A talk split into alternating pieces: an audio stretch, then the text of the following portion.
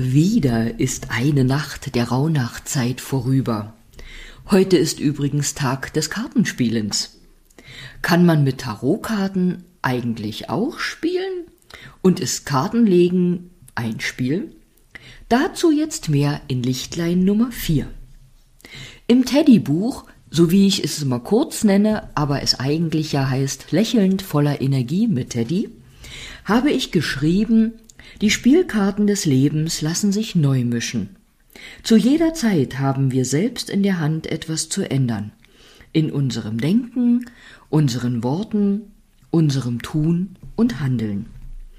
Und ich zitiere jetzt Jawaharlal Nehru. Das Leben ist wie ein Kartenspiel. Was dir gegeben wurde, ist vorbestimmt. Doch wie du damit spielst, ist deine Entscheidung.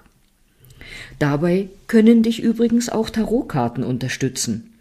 Du kannst zum Beispiel täglich oder einfach bei Bedarf eine Karte legen bzw. ziehen, die dir entweder einen Tagesimpuls oder eben einen Impuls zu dem Thema gibt, was dich gerade beschäftigt. Es lassen sich verschiedene Legesysteme nutzen. Das heißt, du musst nicht einfach nur eine Karte legen, ziehen, sondern es gibt verschiedene Legemöglichkeiten, die dir dann bei den Herausforderungen deines Lebens Hilfe geben. Zum Beispiel kannst du erkennen, welche Lernaufgabe sich hinter einem Thema verbirgt, beziehungsweise hinter dem Thema, was dich vielleicht gerade beschäftigt. Du kannst Aufschluss erhalten, welche Themen in deinem Unterbewusstsein vielleicht das Erreichen eines Zieles blockieren oder deutlich erschweren. Das Kartenlegen ist vielfältig anwendbar und aufschlussreich, und das schon seit jeher.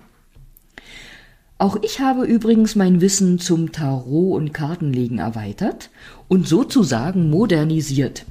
Denn vor vielen Jahren habe ich bei Philipp Cargom sozusagen die Einweihung ins keltische Tarot erhalten.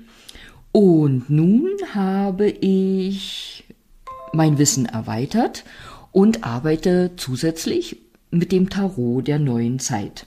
Letztendlich sind die grundlegenden Karten die gleiche, die der großen und kleinen Arkana und eben noch Dinge der neuen Zeit äh, mit Bedacht, so nenne ich es mal.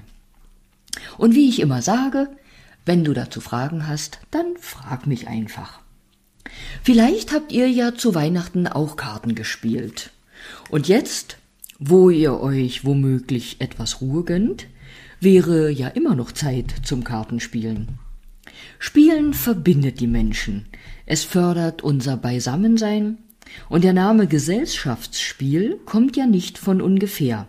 Habe ich im Kapitel, was wir damals so für Spielchen trieben, in meinem ersten Band der Dorfkinderinnerungen begonnen.